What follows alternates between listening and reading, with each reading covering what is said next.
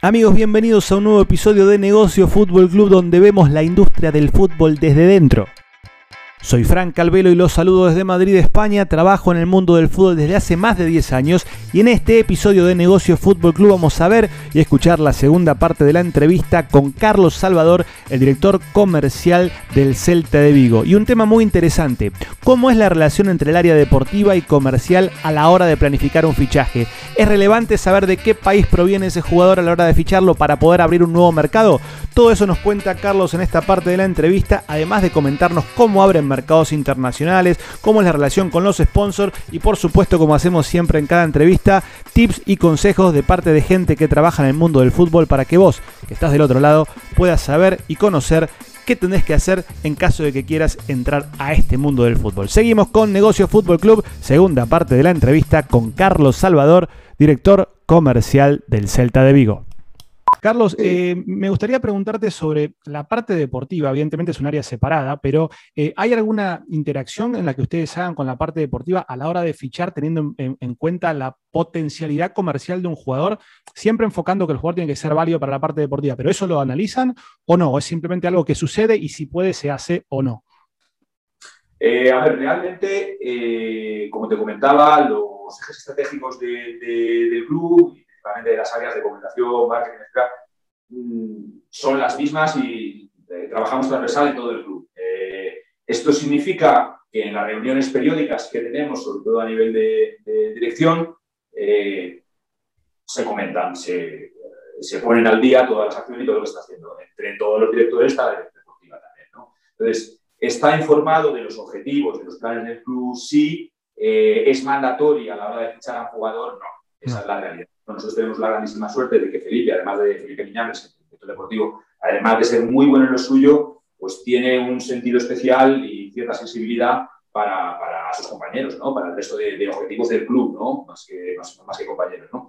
Entonces, eh, sí lo sabe, sí tiene en cuenta, pero eh, la prioridad es, es, la deportiva. ¿no? Eh, se puede tener en cuenta a la hora de algún partido amistoso, alguna pretemporada, incluso post-temporada, que ahora se está trabajando, o incluso, pues bueno, en cuanto a igualdad de talento, por decirlo de alguna manera, sobre todo de talento joven, que pueda venir a lo mejor para el B, ¿no? Incluso para el primer equipo, pues bueno, oye, si hay esa oportunidad, pues, pues mejor, ¿no? Pero no, es, no es mandatorio. Vale, y, por, ejemplo, suponte que firman un jugador, no sé, te pongo un ejemplo, de, de Perú, como te pueden tener. Eh, en el momento que ese jugador llega, ustedes en el área comercial se ponen a pensar, ok, tenemos un jugador de Perú, tenemos un jugador de Colombia, donde sea, vamos a atacar este mercado y hacer alguna actividad para tratar de abrir un mercado en ese país o no. Simplemente si se va dando, se puede dar, pero no es algo que al momento que llegue un jugador ustedes se, dediquen a analizar. No, no, no, sí, por supuesto que sí. Nosotros dentro, desde, dentro del, club, dentro de todo lo que es el apartado de, como decía antes, dentro de ese eje local, en la parte global, la parte de internacional, eh, que llevamos desde el área comercial también, tenemos muy claro cuáles son los mercados estratégicos para el club. Eh, nosotros tenemos tres, cuatro mercados, pero sí es cierto que, digamos, eh, incorporar otros dos, tres en periodos de dos años, por lo menos. ¿no? la primera fase en la que nosotros trabajamos la internacionalización es a nivel digital. Además, obviamente trabaja con esa parte de digitalización que estábamos comentando. Entonces, es la mejor manera de llegar, la más sencilla también, digamos, o la más efectiva. ¿no? lo hacemos sí o sí en todo el mundo vía la transmisión de los partidos, pero luego con contenidos específicos, eh, con acciones de captación de datos para los fans, etcétera, etcétera, ¿no? con sorteos, con medios locales, etcétera. ¿no? Entonces, este es el primer paso con el que eh, medimos y valoramos, evaluamos eh, las posibilidades ¿no? o la dimensión de, de, ese mercado. ¿no? obviamente, en estos planes que, el club tiene claros, pues, vamos a cumplir 100 años dentro de, de nada, ¿no? El, en, el 2023 es el centenario del club. Eh, tenemos ya un peso histórico en, muchos mercados. ¿no? Cuando aparece algún jugador, como ha sido este mismo año, eh, como Tapia, en el que es absolutamente disruptivo eh, allí, porque es una referencia absoluta, pues es que eh, todos estos indicadores se disparan. Claramente, pues todos los vídeos que tienes, todas las redes, todas las acciones que allí, todos los medios, etcétera, etcétera, pues, pues se disparan. Entonces, bien, prestas un ojo especial, prestas un poquito más de atención a ese mercado eh, para pasar al siguiente nivel, eh, que es ya cómo acceder allí a nivel de ventas, a nivel de otro tipo de acciones, como censar a los fans, eh, o incluso algo ya experiencial, como tener allí presencia del club más periódica o más continuada, bueno, es algo que tenemos ya que analizar en el club y en función a, esos compradores. En el caso de, los mercados estratégicos, suele ser más sencillo porque sí que el club tiene presencia, ¿no? Es como el caso de México, por ejemplo, donde tenemos eh, academia, en el caso de Colombia, que también tenemos el Celta Academy, o en algunos mercados. ¿no? En otros, eh, eh, quizás es más efímera, no es una presencia tan constante como, como estas academias que funcionan todo el año, eh, Estados Unidos tenemos otro, tenemos varias, tenemos hasta 12 academias diferentes. Eh, ¿Eso cómo lo manejan? Por ejemplo, Carlos, ¿cómo, ¿cómo, lo suelen manejar, por ejemplo, en la, en la parte de expansión internacional? Eh, ¿Ustedes abren el mercado por su cuenta, trabajan con partners, como decías recién, tratan de ver en qué mercados son estratégicos y van avanzando en esos mercados y luego van siéndose a otros, o, trabajan con gente que se contacta con ustedes? ¿Cómo suelen hacerlo? Bueno, realmente es un poco, es un poco lo mismo, ¿eh, Fran, porque al final es una cuestión de afinidad. ¿no? En aquellos mercados donde el, club es más fuerte, la marca del Celta es más fuerte, es más conocida, eh, te es más fácil llegar, es más fácil que tú llegues y encuentres a alguien, no es más fácil que desde ahí te llamen. Esto, es así. Eh, entonces, bueno, bien conoces tú este, este mercado que puedes trabajar de, las, dos, de las dos formas. ¿no? Nosotros desde el club eh, tenemos una, una fórmula mixta realmente a la hora de trabajar las academias, desde algunas que las gestionamos directamente desde, desde el propio club hasta otras que realmente son, son franquicias, ¿no? Eh, o, eh, como estábamos comentando, aquellas eh, partes de la academia que son un poquito más efímeras, como son los campus o son los clinics, ¿no? en Japón ustedes están mucho, ¿no? Trabajan mucho en Japón. de hecho, ahora hay un grupo de chicos japoneses, 22 chicos japoneses que están aquí en Vigo con nosotros, vienen todos los años. Qué bueno. tenemos allí acuerdos con algunos clubes, con la federación también. Entonces, eh, realmente, vamos a ver, Vigo es una maravilla a la hora de, hacer cualquier stage, ¿no? cualquier época del año. Eh, realmente es la zona de las Rías Paisas, con la parte del sur de Galicia. No es el tiempo ese gallego hostil del de norte. En las Rías Paisas hay un microclima muy particular que realmente eh, nos permite estar prácticamente a 20, 22 grados pues, todo el año y en unas condiciones magníficas de, de humedad, de agua, de unos campos magníficos. Entonces, eh, luego, junto con que además, pues lo que decía, el respeto por el juego y por el estilo que, tenemos nosotros en, el club, ¿no? el cuidado de la cantera, ¿no? esa metodología especial que, tenemos, ¿no? pues hace que al final eh, bueno, pues llame la atención no solamente en el mercado nacional, sino en, todos los mercados, está claro. Vale. Eh, Carlos, y por ejemplo, en lo que decías recién de la parte internacional, ¿Qué es lo que suelen buscar cuando van a ese mercado internacional? No sé, nuevos fans, a sponsor, como por ejemplo, o no sé, como hace la vez que vende también el tema del know-how, o van analizando lo que, las posibilidades que van surgiendo según el mercado, o hay algo concreto que sí que cada vez que van a un nuevo mercado es lo que buscan. Bueno, a ver, vamos a ver, aquí depende, depende del mercado. ¿eh? Depende mm. del mercado, el mundo es muy grande, aunque tengas cinco continentes, vete bajando a, cada uno de los países y a cada una de las ciudades que te voy a contar a ti. Que, Aparte de culturalmente, sí, culturalmente cada mercado es diferente, no es lo mismo como decimos siempre, un, asiático que un árabe que un latino. Y además, dentro de la parte de Asia no tiene nada que ver el norte con el sur, con el este del oeste, o, en India, donde tenemos presencia, estamos, tenemos ahí una, una, pequeña academia allí en, en, en Delhi y solamente hay 22 lenguas diferentes a la hora de comunicar. Nosotros al final te hablamos, intentamos hacerlo en inglés, pero si quieres llegar a una lengua local es, un poco de locos, ¿no? Pues hablar ya de China, ¿no? Entonces, bueno, el mundo al final lo tenemos pintado eh, y separado y segmentado en diferentes mercados. Eh, la estrategia en cómo llegamos a cada uno de ellos es diferente. Eh, por contártelo muy rápido, te diría que hay mercados denominados maduros, es decir, donde el fútbol se conoce, pues, el, europeo, el inglés, eh, luego incluso el latinoamericano, eh, y mercados donde el fútbol pues, es algo más aspiracional, algo emergente, ¿no? algo que se está conociendo, mercados más verdes. Eh, aquí tienes la primera distinción grande de cómo trabajar unos u otros. ¿no? Y luego, lo que estábamos comentando, ¿no? funciona la estrategia del club, de la marca, pues y en algunos sitios pues, estamos ya más avanzados porque ya nos conocen, porque ya nos han probado, pues estamos ya trabajando en cómo tener producto oficial allí, cómo fidelizar a esos fans en algunos otros mercados donde nos acaban de conocer, pues seguimos trabajando en esa eh, expansión de la marca, eh, que nos conozcan cada vez más, captando fans y, fidelizando, eh, perdón, captando estos fans para que nos conozcan, conozcan la marca, que la empiecen a experimentar para acabar en, fidelización también, ¿no? Pero, bueno, es un proceso largo, no es... trabajar en el mercado internacional. la paciencia es la clave en esto. Sí, sí, lo sé. Exacto. que vaya a corto, a corto y, aparte, y aparte, Carlos, me imagino para negociar también este tipo de acuerdos en, las diferentes culturas hay que tener mucha paciencia porque no es lo mismo, como decíamos recién, ¿no? Negociar con un árabe, con un chino, con lo que sea, es bastante complejo. Totalmente. Sí, totalmente. Nosotros, nosotros tenemos una parte muy buena, que es tenemos un legado del primer equipo importante, una tradición importante, ¿no? Eh, nos conocen prácticamente en, todo el mundo, esa es la realidad. Eh, más el haber estado, llevamos, somos de los pocos equipos que cumplimos ahora nueve años con la temporada que viene van a hacer ya nueve, diez años seguidos en primera división. Esto es un escaparate eh, tremendo, tremendo, porque además el esfuerzo ¿no? y el trabajo que está haciendo la liga eh, a nivel de todo, la en todo, en todo el mundo eh, se nos está viendo ya en, más de 200 países, con lo cual es una barbaridad.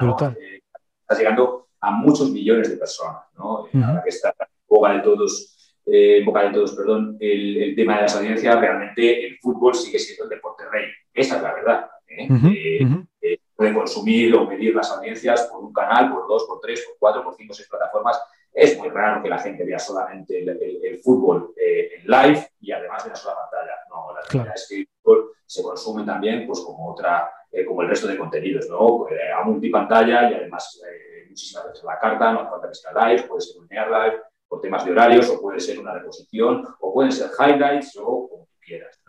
Eso lo tienen ustedes medido porque una de las cosas que, siempre me gusta preguntarle a la gente que trabaja en los clubes es, por ejemplo, cómo ven a las próximas generaciones, ¿no? Porque es cierto que las generaciones eh, que vienen son mucho más reaces a quizá ver quizá un partido completo o eh, se, mueven más que nada por highlights. Entonces, ese tipo de cosas, ¿ustedes lo, analizan de alguna manera o, ves ese, esa perspectiva? ¿Notás eso que pasa que muchos jóvenes quizá no les gusta dar tanto el partido entero, sino que hacen mucho seguimiento a las redes del club y les gusta ver que yo, menos tiempo del partido. Eh, sí, por supuesto que le prestamos muchísima atención y cada vez más, ¿no? Ya te estaba comentando que dentro de la, del, trabajo nuestro y uno de los ejes principales del club a nivel estratégico es la digitalización, eh, para precisamente poder traquear absolutamente todas estas audiencias, medir y poder analizar datos. Es muy complicado el ejercer un juicio eh, general. de hecho, esta microfragmentación de, de audiencias es lo que eh, requiere cada vez más esfuerzo para ser más efectivo, esa es la, esa es la realidad, ¿no? Entonces, es complicado hablar de, bueno, es que la gente joven, bueno, joven, ¿qué, fragmento de edad, en qué parte del mundo y consumiendo, ¿no? Así que hay unas cuantas tendencias generales, esto es así, ¿no? Eh, pero depende muy mucho. En la India, por ejemplo, se está consumiendo brutalmente, pero porque excepcionalmente la liga, desde hace dos temporadas y todavía un par de más, se está ofreciendo los partidos en directo de manera gratuita a través de Facebook. Entonces es sorprendente en un país que, con unos índices de pobreza o, eh, eh, tremendas, ¿no? pero eh, prácticamente hay un móvil por cada ciudadano. Entonces al final tienen el fútbol. sí. Creo que en Bangladesh también, ¿no? No se conoce mucho, pero los índices son tremendos. O en África están creciendo enormemente las Depende cómo lo mires y qué franjas y qué mercado y demás. Ahora, he dicho todo esto, yo creo que hay fútbol para rato. En las nuevas generaciones yo les veo, les veo jugando al fútbol. Esto está claro, las licencias siguen creciendo. Eh, en un mundo cada vez más global, lo único cada uno va a buscar el momento de ver el fútbol, el que más le guste, como más le guste, de la manera que más le guste. ¿no? Sí, al final es, adaptación como, como toda industria, ¿no? Todo se va adaptando y, yo creo que también pasa un poco eso, es decir, hay mucha más gente a la que le puede llegar el fútbol y al final quizá lo consuman de manera diferente, pero sigue estando ahí. Así que bueno, Carlos, una cosa que para ir cerrando la, entrevista, sí que me gustaría en esta última parte enfocar en, un lado personal tuyo eh, para darle un, no sé si un consejo o una recomendación a todas aquellas personas que les interesa el tema de la industria y quizá meterse en la industria y preguntarte a ti sobre eh, esto de trabajar en el fútbol. ¿Es algo que se te dio de casualidad porque estabas en, en Abas y te, convocaron o era algo que vos estabas buscando eh, y te, gustaría o te hubiera gustado empezar a trabajar en la industria? ¿O se dio? ¿Cómo, se, cómo fue lo que pasó? ¿Cómo, cómo sucedió?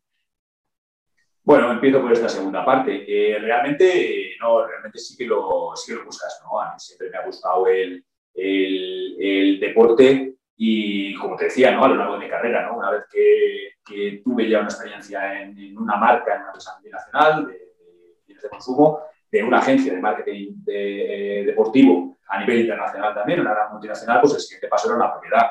Dentro de propiedad, eh, bien, buscaba fútbol, pues bueno, no exactamente, pero sí una gran propiedad. ¿no? un gran equipo de primera división en la liga, eh, una escudería de Fórmula 1, o alguna cosa similar, ¿no? hay que buscarlo. nadie regala nada, no salen las cosas por, por, por, casualidad, ¿no? Entonces, lo único que le puedo recomendar a, a la audiencia es que persiga, que persiga sus sueños, que los visualice y los persiga, porque eh, con trabajo y con dedicación, pues eh, acaba saliendo, ¿no? Y ligando con la primera parte de la pregunta, eh, con mucha pasión.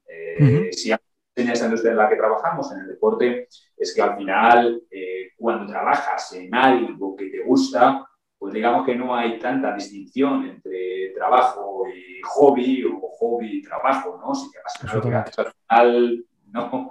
No estás mirando un calendario o un reloj o de un sueldo u otra cosa, ¿no? Al revés, te faltan horas y te faltan cosas para hacer más cosas, ¿no? De lo que, y más en, el fútbol que estás los fines de semana, que uno dice, bueno, desconecto el fin de semana. No, no desconectamos nunca.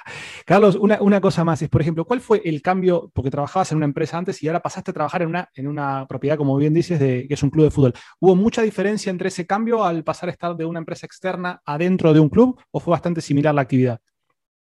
Eh, no, era, era, un poco más diferente, era un poco más diferente. Al final, vamos a ver, cuidado. También tengo que separar no tanto club de fútbol, sino lo que es una gran multinacional y lo que es una empresa familiar. Entonces, claro, eh, claro ¿no? Eh, British American Tobacco o el grupo Abbas son grandes empresas multinacionales.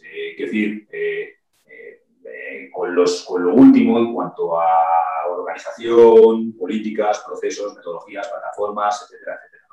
Eh, aquellas multinacionales con miles de empleados eh, tienen una organización que no está al nivel de, cualquiera. Esto, vaya por... Eh, si bien es cierto que hay empresas familiares pues, que poco a poco pues, van creciendo y convirtiéndose en empresas multinacionales de este nivel. ¿no? El ejemplo de José Rivera, ¿no? de Estrella Galicia, por ejemplo, que sí es una empresa familiar. O el Celta. ¿no? El Celta, por ejemplo, cuando, cuando yo llegué, sí estaba todavía con un pie casi, ¿no? con un pie eh, como una empresa familiar, eh, con algunas gestiones, pues todavía eh, dependiendo de un consejo, de dirección general, de una dirección general, y de tratar de que alguien, que algunos equipos o a ver quién era capaz de hacer qué, según qué cosa, incluso trabajando un poco más de manera reactiva, pues el equipo gana, pues hacemos esto, el equipo pierde, pues hacemos esto, tal cual y eh, si en estos últimos años eh, estamos en, justo en esa transición a, una empresa multinacional, al Grupo Celta, como estamos hablando, ¿no? a, una entidad eh, corporativa donde realmente trabajas con, con, una planificación, con una línea clara, con un master plan a tres o a cinco años, y en que cada día realmente lo que estás trabajando es que ese plan se cumpla. ¿no?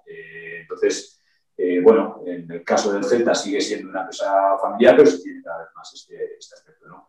Eh, bueno, choques culturales, pues quizá más relativos en cuanto a procesos, ¿no? en cuanto a disciplinas, en cuanto a gestión. ¿no? Pero, por ejemplo, en el Celta eh, he tenido la suerte y fue uno de los retos el, poder tomar parte de, ello también, además. ¿no? La última, eh, y agradeciéndote tu tiempo, eh, recién decías el tema de la pasión para poder trabajar en esta industria y te invito a que nos des dos tips más desde tu experiencia para aquella persona que quizá quiere entrar a trabajar en esta industria, sobre todo también teniendo en cuenta que desde mi punto de vista creo que los clubes a nivel mundial se están profesionalizando cada vez más y demandan más profesionales, es decir, como bien decías al inicio de esta charla, dejan de ser un poco clubes de fútbol para ser empresas de entretenimiento y demandan esos profesionales. ¿Qué le recomendarías, dos cositas más, a, estas nuevas generaciones que quisieran trabajar en este, en este mundo del fútbol? Bueno, pues una, ya, una ya la hemos comentado, ¿no? Eh, el que, que persigan sus, sueños, está claro, ¿no? Que se marquen un objetivo eh, y quizás esté un poco gastado, ¿no? En, según qué foros, pero el, tener eh, visualizado dónde quieres estar dentro de 15 años es, es muy importante, ¿no? Y sobre todo no dejarlo al azar, lo tienes que trabajar tú, el camino para llegar a ese, a ese objetivo. Es un poco lo que estaba hablando justo ahora de este proceso de, profesionalización del club, ¿no? En cuanto a una multinacional. Al final tienes que tener esa visión a largo plazo clara para que día a día los planes se vayan cumpliendo, ¿no? no esto para eh, nuestras más jóvenes audiencias, pues se trata de tener un plan de formación adecuado en el que inviertan, inviertan tiempo y inviertan un esfuerzo, que es la forma de conseguir ese sueño, ¿no? Al final, ¿no? que se formen bien, en que traten instruirse, de, aprender de, rodearse bien, de aprender de... Eh, hoy en día, además, Eso es, fundamental, lo de rodearse de gente que sepa más que uno todavía, eso es importantísimo. Pero hoy, gracias a Dios, tienen también todas las eh, herramientas absolutamente disponibles del mundo mundial, ¿no? Para bien sea para aprender idiomas, bien sea eh, de Power BI para descargarse cualquier historia, hay tutoriales de todo. Y además, el acceso a unos contenidos a otro, a otro, a otro, a otro es, de lo más sencillo. ¿no? No, no, es una cuestión específicamente de, de recursos eh, económicos, ¿no? Esa formación, ¿no? Según de donde nos vean los, nuestros, nuestros amigos, pues hay muchísimos países donde, las, becas y la formación en este sentido son tremendas. ¿no? Eh, dentro del mundo del fútbol en concreto, y vamos con el siguiente punto, eh, animarles que además ese sueño es más fácil que se consiga. ¿no? Eh, dentro de lo que es el deporte, tanto lo que son equipos de fútbol, está claro que los de un nivel más top sí que estamos ya en ese paso más, más profesional a todos los niveles, ¿no? en todas las áreas. Pero es verdad que quedan muchísimas capas en cuanto al fútbol todavía por debajo y quedan muchísimos otros deportes, quedan muchísimas otras entidades, federaciones, eh, medios, eh, quedan, bueno, 1.500 eh, cosas por, hacer. Más ahora, además, como estábamos comentando, en este proceso de, transformación en la que el mundo del fútbol constantemente, como líder al final, que le toca de, sector, y hablo del fútbol dentro del sector de, deportes, pues está, está en constante evolución ¿no? y reinventándose. ¿no? Entonces, es, es, una época de oportunidades, esa es la realidad. ¿no? Lo mismo ocurre, por ejemplo, con la, con la Fórmula 1, que vemos que la temporada que viene, a lo largo de la temporada en cuanto a motores, está constantemente también mejorando sobre la, la retransmisión, es otra plataforma global, bueno, MotoGP o la propia NBA, ¿no? Al final es prepararse y estar listo para cuando llegue ese cambio poder aprovecharlo. Eh, creo que es súper importante esto que, destacabas, porque eh, sobre todo yo, digamos, yo vine aquí a España también con, con, ideas bastante claras, con un proyecto a largo plazo que entendía que digamos, iba a tener varias etapas, quizá etapas donde uno tenía que tocar puertas, buscar opciones y sobre todo tener paciencia, paciencia y al final eh, dedicarse a formarse y empezar a entender que esto también hay que ser flexible para entender que quizá lo que hoy funciona, mañana no, y hay que saber cambiar a, tiempo. Así que bueno, Carlos, te quería agradecer tu tiempo, eh, tu amabilidad para poder charlar con nosotros, sé que ahora tenés el, partido, así que eh, nada, estamos a disposición, esperemos seguir mucho tiempo en contacto y agradecerte tu participación hoy en Negocio Fútbol Club. Pues nada, Fran, muchísima suerte y animaros a ti y además a todos los seguidores a que pues, una iniciativa como esta misma tuya rápidamente funciona, pones información e información a disponibilidad de todos y además seguro que llama la atención de, de alguno que os estaremos viendo. Así que, que, vayan, a, que vayan a Vigo a ver al Celta. No. Eh, por supuesto, cualquier otra cosa de la que estamos hablando viene a través de la web. Sí, sí pueden ir viendo todas estas cosas. Que, se, come, que se come muy bien también, ¿eh? se come muy bien en vivo. sí, sí. Esto es una maravilla, todo eso, o sea que nada, encantados de, atenderles y cualquier además, cualquier comentario, cualquier opción mejor, así que estamos abiertos para, para seguir creciendo y innovando, así que nada. Gracias Carlos, un fuerte abrazo. Hasta luego. Amigos, se acabó esta edición de Negocio Fútbol Club donde pudimos conocer de primera mano el funcionamiento comercial de un club de fútbol como el Celta de Vigo. Si te gusta este tipo de contenido y no seguís a través de YouTube, te invito a que te suscribas y actives la campanita para notificaciones. También si quieres entrar en contacto conmigo, puedes hacerlo a través de nuestro sitio web www.negociosfc.com y podés escribirme para consultas, dudas y todo lo que quieras preguntarme sobre el mundo del fútbol a través de fran.negociosfc.com. Nos vemos la próxima semana con más contenido del mundo del fútbol acá en Negocios Fútbol Club. Gracias por estar ahí. Chau.